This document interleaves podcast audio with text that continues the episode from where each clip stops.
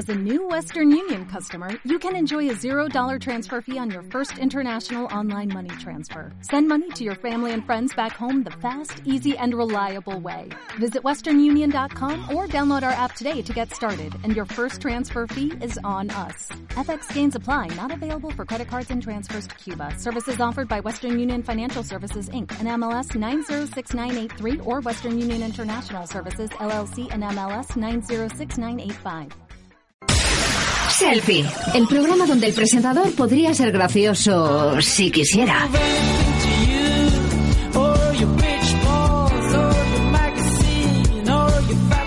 Y continuamos en Selfie Radio Show 93.7 y 94.7 de la frecuencia modulada. Eh, Rodrigo Cea, tenemos hoy un tema para que la gente comente, que luego lo vas a debatir tú con Edu Santamaría. Exactamente. Os vais a dar un poquito de... ¿no? A la hora, a la hora de dormir, calcetines sí, calcetines no. Ojo. Hay jaleo aquí. O también fino. se puede interpretar como ¿prefieres a la gente que duerme con calcetines o prefieres a la gente que duerme sin calcetines? O sea, Ahí está, lo que tú quieras. Vane Rivera Cuidado. nos dice, uff, tengo que decir que dormir, lo que sí es dormir, calcetinacos de los de derretir el Polo Norte. Ahora bien, Atención. si nos ponemos al triqui, triqui, triqui, quiere decir que, que Vane Rivera tiene, digamos, nueve años. Dice, dice- ¿Tú sabes que la gente que dice triqui triqui solo folla los sábados? Esto lo sabes, ¿no? Es una ley. dice, dice, nada de calcetines. O se hace un Ikea, móntatelo tú mismo. Oh, Ahí lo móntatelo tienes. tú mismo. Muy bien. Un Ahí lo Ikea, tienes. móntatelo tú mismo me parece interesante para... ¿No? Es un, un eufemismo. Una bonita manera de llamarlo, sí. Sí, es una bonita. Voy a hacerme un Ikea. Ah, ya lo vengo, ¿no? Muy Me- sofisticado y tal. Voy a hacerme un Ikea. Es verdad. Hacerme un Ikea hasta hace poco era, podía ser hacer, hacer caca, que encontraron en los pasteles, acuérdate. Los pasteles de chocolate, el de ¿verdad? no sé qué, ¿verdad? Claro, claro, y no me estoy inventando nada. O, o- perderse en la jungla. También puede hacer, hacer- También. hacerse un Ikea. Y es verdad que como tampoco nos patrocina, podemos decirlo tranquilamente. No nos va a quitar el patrocinio ni nada de esto. No va a pasar, esto no va a pasar. ¿Algún mensajito más que tenemos por ahí, Sí, Rodrigo Cea? Venga. tenemos a Mara Díaz que dice, no, a ver a mí, a, me- a ver, a mí Frozen solo en la película y los cubatas. A mí me toca un dedo a la temperatura culo pingüino y de una patada va a descubrir por qué los huracanes llevan nombre de mujer. Atención. Lo Cuidado. de descubrir por qué los huracanes tienen nombre de mujer me gusta mucho, ¿eh? Se ha venido muy arriba Mara Díaz, ¿eh? A mí eso me mola mucho. Madre mía. Oye, ¿qué te iba a decir? Mm, Te voy a poner una cosa para que la escuches, Rodri, y me dices algo, ¿eh? A ver, Espérate un momento, mira, mira, mira. Escúchame, ¿estás preparado? ¿Sí? llevo rato. Venga, mira, tú escúchalo y ahora me comentas. Escucha, escucha. Todos ustedes creen conocerme, pero se equivocan. Llevo ya 1823 días en el corredor de la muerte y no cambiaría ni uno solo de mis actos. No soy un terrorista, ni un loco, ni un asesino. Soy un padre. Y esto es lo que realmente sucedió.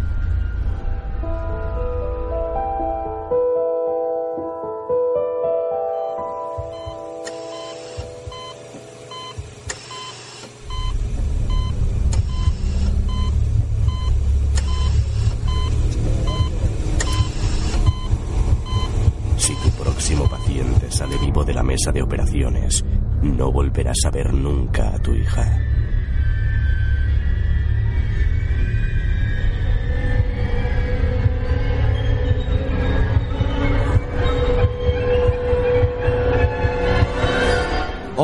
Comedia romántica, ¿eh? Cuidado, cuidadito con el tema, ¿eh? Cuidado, ¿lo has escuchado? Sí, sí, sí, sí. Vale, pues yo te digo una cosita. En Selfie Radio Show hemos sido pacientes, ¿vale? Y hoy tenemos la suerte de echarnos una foto con el escritor Juan Gómez Jurado.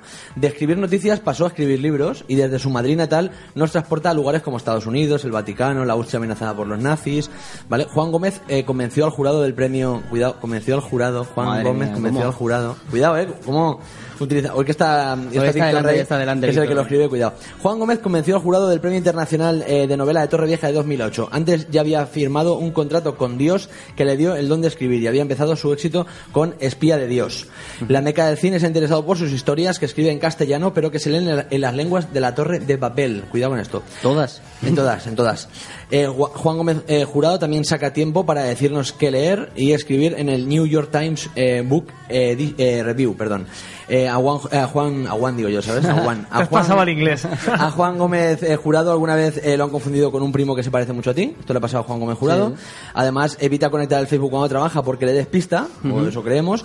Y lo de Twitter le suena un poquito. A lo mejor le suena porque lleva 60.000 tweets escritos. Cuidado, ¿eh? Que- Cuidado. que no es poco. Que esto no es un poco de pavo. Vamos a saludarle ya que lo tenemos al otro lado. Buenas tardes, Juan Gómez Jurado. Hola, buenas tardes, chicos. Un aplauso, por favor. ¿Cómo estás? Pues muerto de hambre y con una tortilla de Arturo Parroquia encima de la mesa. más vale que vayáis un... Y además me la he hecho, hoy me la he hecho con cebolla. O sea, que más, vale que, Pues la- más la- vale que aceleréis. Le habrá costado, le habrá costado, le habrá dolido en el alma. Oye, hay que ser muy yonki del Twitter para llamar a un amigo por su nombre de Twitter. Ojo, ¿eh? O sea, no- Bueno, pues corrijo, de Arturo González Campos. ¿Vosotros sabéis lo que es una tortilla de Arturo González Campos? En serio, o sea, no, no sabéis de lo que estamos hablando. ¿Están muy buenas? ¿Están muy buenas?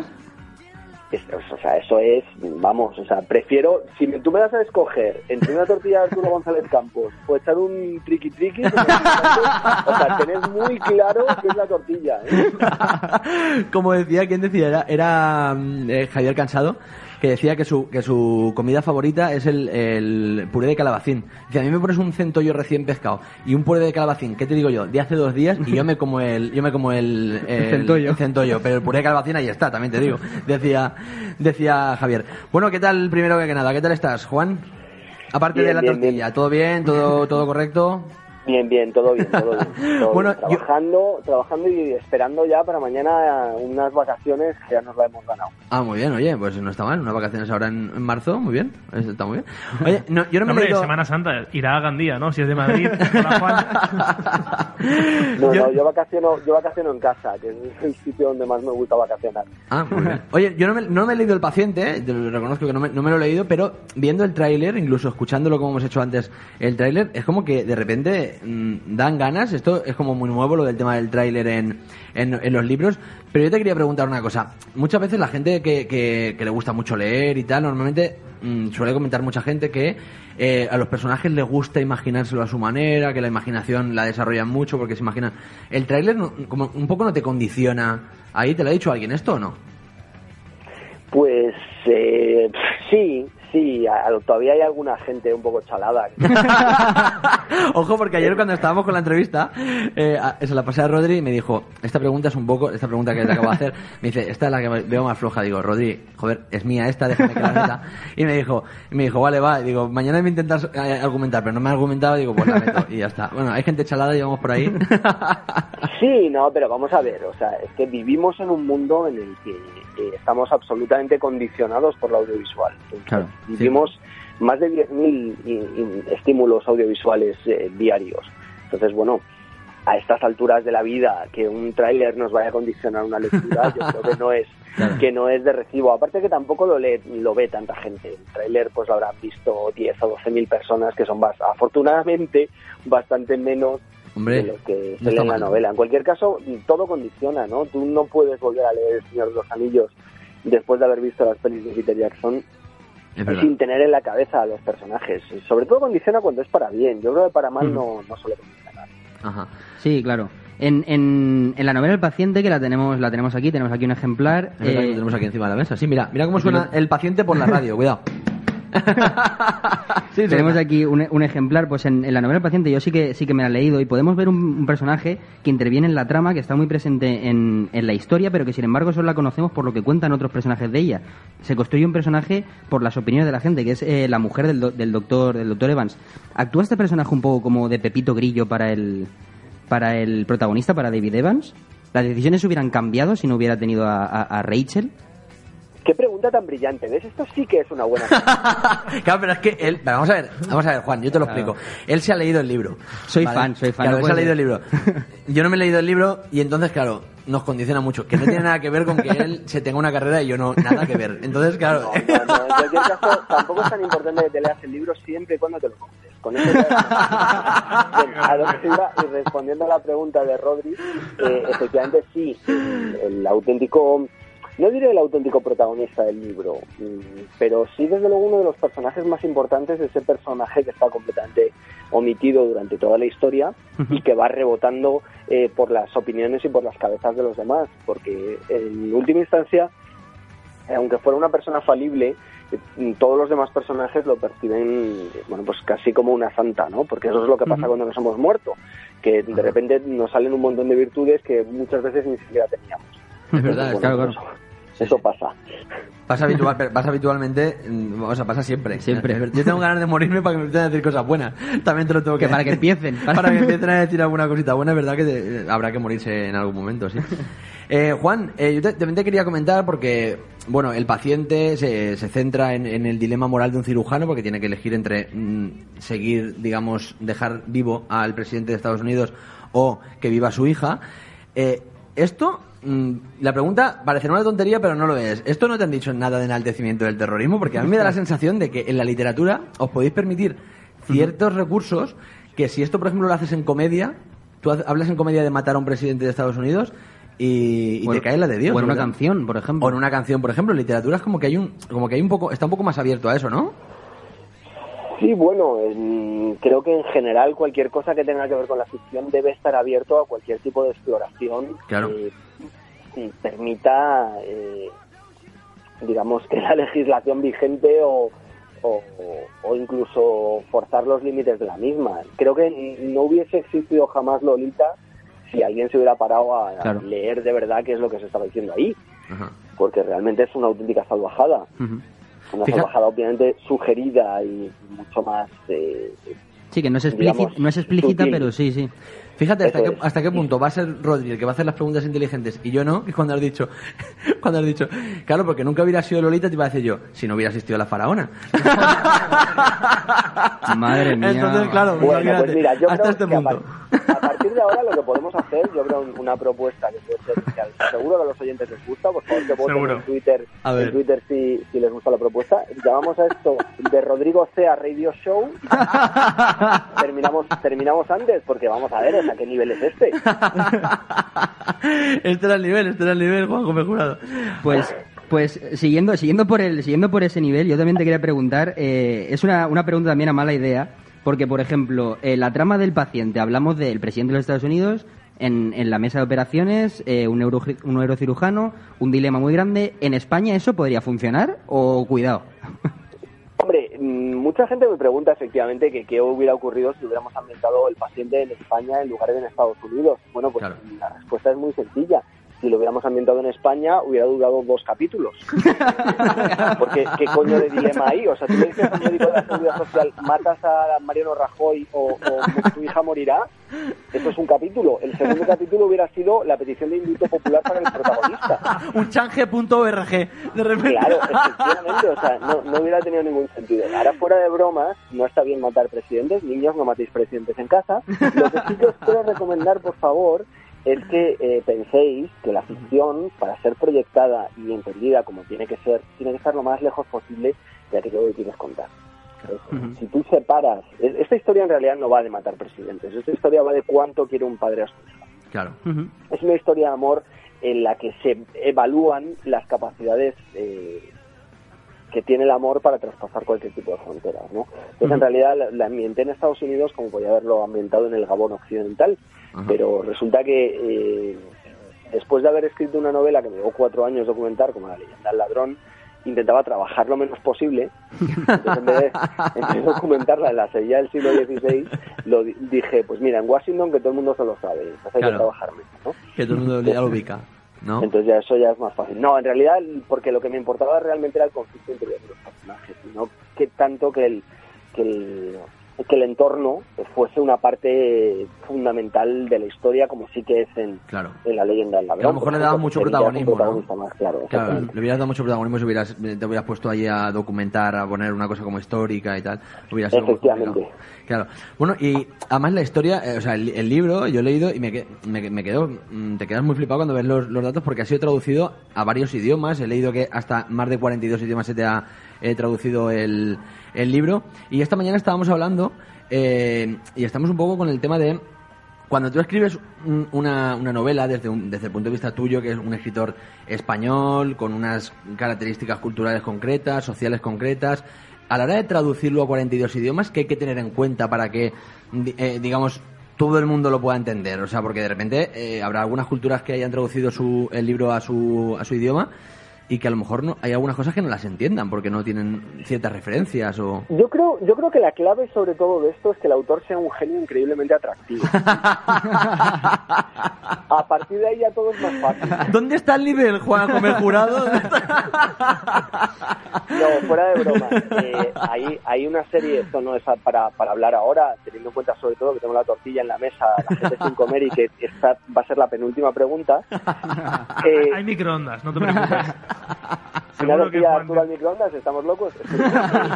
solo, solo quiero que penséis en una cosa. Eh, hay una mm, enorme capacidad en, en el mainstream contemporáneo Ajá. de producir historias que no solo eh, se interpretan en la clave del lugar en donde han sido escritas o donde han sido pergeñadas, sino que porque responden a un determinado zeitgeist, un- una determinada forma del estado de la situación, del estado de ver el mundo, su ficción es muy trasladable a otros sitios. Por eso nosotros podemos ver una serie danesa como Brom Broen y entenderla a la perfección, aunque te esté hablando incluso de la política danesa y demás. ¿Por qué? Porque está muy en común con lo que nosotros, nuestras propias preocupaciones ahora mismo. Tú puedes ver una película obviamente norteamericana y a todo el mundo le gusta, bien, pero pero con- incluso puedes ver una película francesa y eso va a ser muy interpretado. Tú puedes mm, coger ocho apellidos vascos, llevártela a Nueva York y no la va a entender nadie, Nadie, nadie, no está en, en, digamos que en ese común, en esa corriente principal, ¿no? Ajá, claro.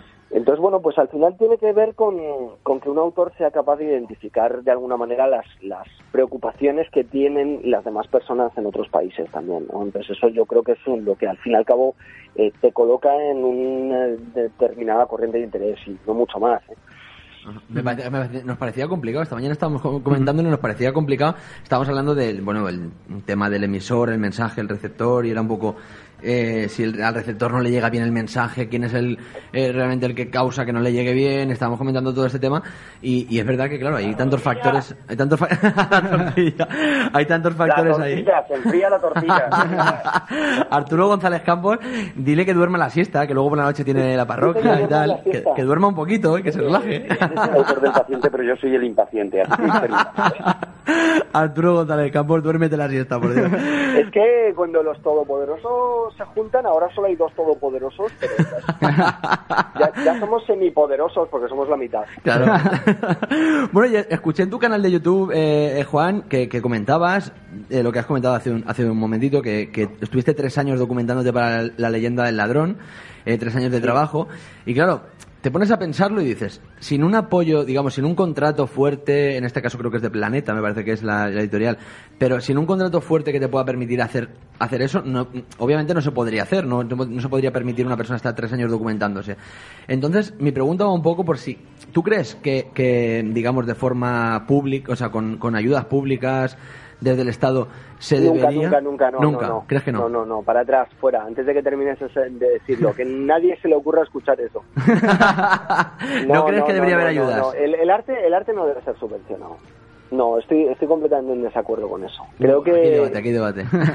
creo, sé que es una postura tremendamente poco popular, pero igual que no creo que se deba subvencionar el cine, creo que no debe, se debe subvencionar ni a los escritores, ni a los Pero es poetas. al revés, es al revés. Yo pienso que la gente en general piensa que no se debe, o sea, piensa como tú. Creo que piensa la gente en general, ¿eh? Yo creo. Bueno, es muy poco popular en mi grupo de amigos. Eso sí, sí, sí, sí. No, yo, yo pienso lo contrario que tú. O sea, yo pienso que sí que se debería potenciar porque eh, tú, por ejemplo, obviamente por tu trabajo, o sea, por todo lo que te has trabajado, obviamente, y por tu talento, eh, tienes la opción de tener una, un contrato que te pueda permitir hacer eso. Pero el otro día, por ejemplo, escuchaba a Dani Guzmán que estaba hablando de eh, su película, la película que va a sacar eh, dentro de poco, que se llama Cambio de Nada.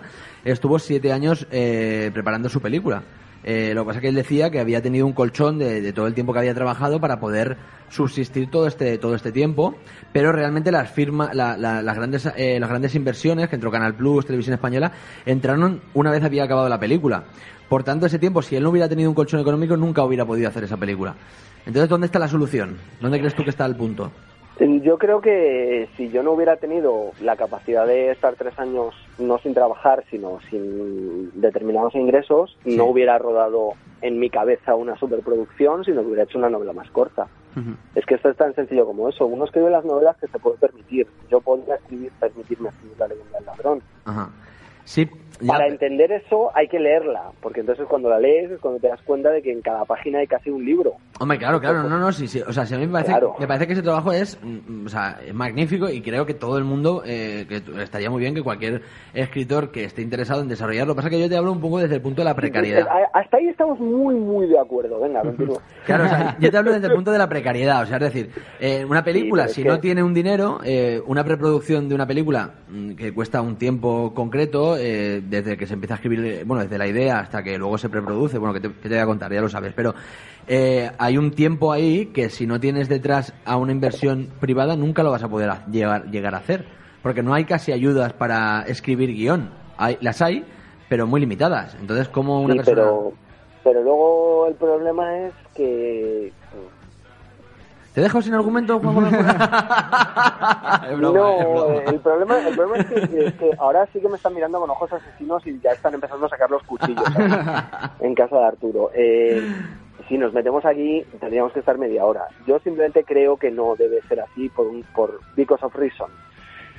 ¿Por qué? por ¿Por qué? una serie No por te una, digo. por una por una serie de argumentos que serían muy largos de explicar pero en cualquier caso yo creo que lo que sí que produce eh, la competencia y el músculo Sí. que tú no puedas no tengas que vivir de una subvención. O sea todo el mundo sabe sabemos lo que pasó con, con la peli que García rodó sobre Sherlock Holmes en Madrid no entonces, bueno, pues yo creo que eso es argumento suficiente para que no se repitan determinadas actitudes, que a veces basta con comprarte 300 entradas en determinados cines y ya recibes la subvención y eso no Sí, es está claro, eso, eso está claro. Pero bueno, no, bueno. no, no, no, yo creo que eh, eh, además hacer la ley es hacer la trampa. Creo que estaría guay si todo el mundo tuviera unas intenciones determinadamente honestas, pero yo creo que no. Creo que el dinero público está mejor invertido en hospitales y en ambulancias, Hombre, de bueno. verdad. Es que es un tema que en realidad tienes razón, ¿no? O sea, no estoy nada de acuerdo, pero tendría- tendríamos que desarrollarlo de una manera aquí que no, que no tendríamos... Pero si no, pero es queréis que... otro, otro día, que no esté yo ahora con la tortilla, me llamáis por teléfono tienes obsesión... Escucha, tienes, todo lo que os dé la gana. tienes obsesión con los huevos de Arturo, o sea, me refiero a la, eh, convertidos en tortilla en estos, en estos momentos, pero... Eh, Sí, es que además son redonditos. Son, de verdad, es que da gusto, da gusto metértelos en la boca. Última cosa que te quiero pedir, eh, bueno, últimas dos cosas muy cortas. eh, Rápido. Sí, muy rápido, Juan Gómez Jurado. Una es, ¿cómo definirías esta entrevista en un tuit? Esta es mi pregunta. Ojo, eh, Hambrienta. cuidado. ¿Cómo? Hambrienta. Hambrienta. Entrevista hambrienta. Vale, te lo digo porque eh, esto, es una- esto, es una- esto es marketing puro, ¿vale? O sea, esto, esto- esto ha tenido, tenido un tío que lo ha estado desarrollando esta idea durante una semana y entonces la, la historia es que lo- ahora te pasaré el enlace esta tarde, ¿vale? Te paso el enlace de esta entrevista y entonces la idea es que tú pongas un tuit que ponga hambrienta y el enlace. Y entonces... ah, claro, ya, y aprovechando, aprovechando que yo El tengo tirón. followers en Twitter. Eso ¿no? es, es un poco es un, el de marketing Qué de aquí. sois, de verdad. ¿Qué te ¿eh? parece? Qué de verdad, ¿eh? Debéis, debéis ser los primeros a los que se le ocurre algo así. Venga, Y- no, no pasa nada, trato hecho. Siguiente. Y otra cosita de Rodrigo que Pues te aquí tengo aquí tengo un ejemplar de- del, del paciente que tenemos es un ejemplar de estos de que es firmado por el autor, Sí. ¿vale? Y lo que te vamos a pedir es que eh, una firma a través de las ondas, es decir, tú nos dices que quieres que pongamos en el libro Y nosotros y nosotros lo ponemos Pero- con lápiz pero para Dime, dime. Vosotros, con, con vuestra letra, en mi libro. O sea, Esa- ahí podíamos llegar. la idea es que Bueno. lo, lo pongo yo, lo- la Claro. idea es que lo pongo yo para que cuando Rodri abra el libro en su casa no diga, es que está firmado por mí mismo. Como él se va a Vale, pensar pues que es entonces su... vais a poner, A ver. eh, por hacer esta dedicatoria, Juan. Gómez Jurado se comió fría una tortilla de Arturo.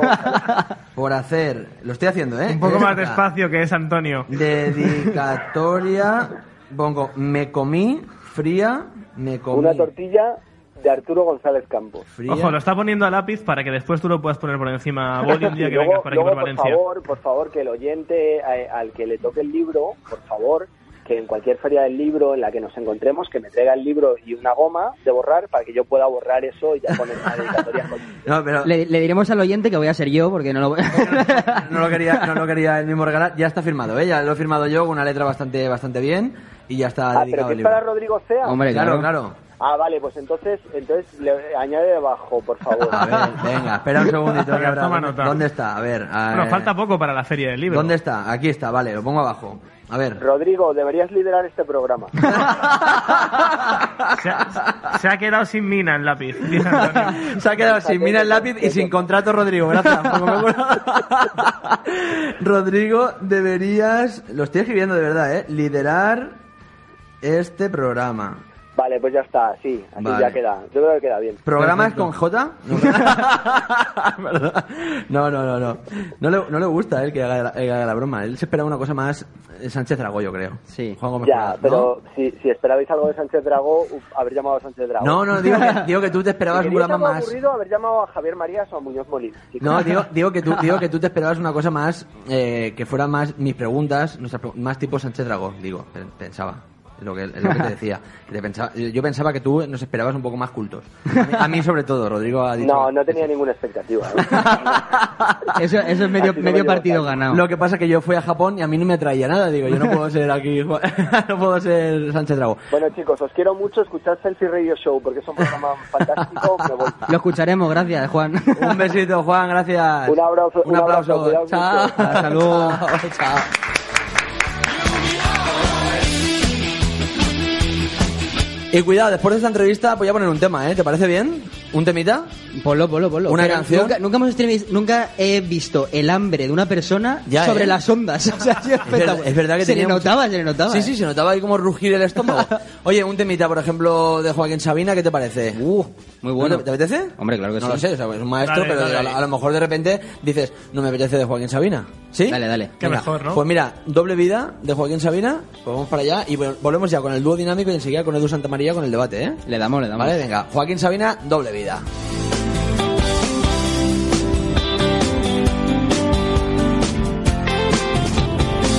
El juez justo y severo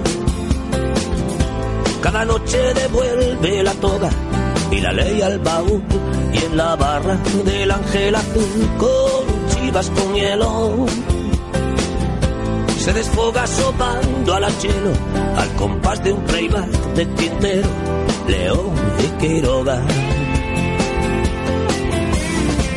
El juez justo y severo al ritmo pegajoso de un bolero en la ciudad prohibida olvida su disfraz de caballero lleva una doble vida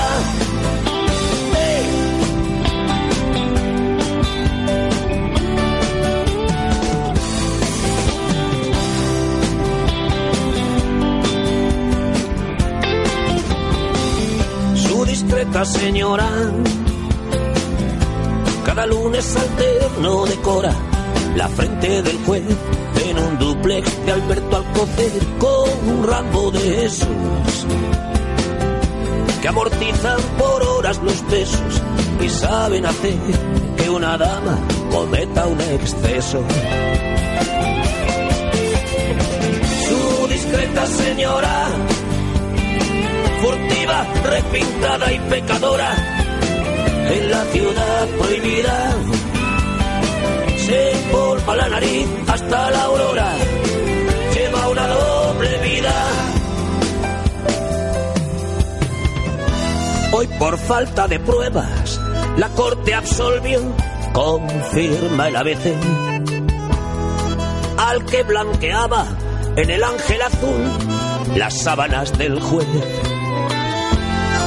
al que financió el visum que se quita Doña Inés.